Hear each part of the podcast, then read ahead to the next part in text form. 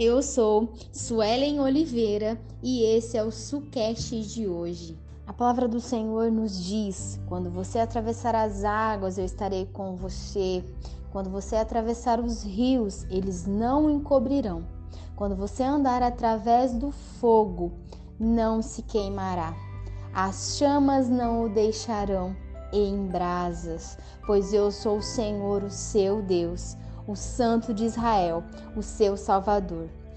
O Senhor nos diz que Ele estará conosco em todos os momentos. Não importa qual seja a dificuldade que você esteja passando.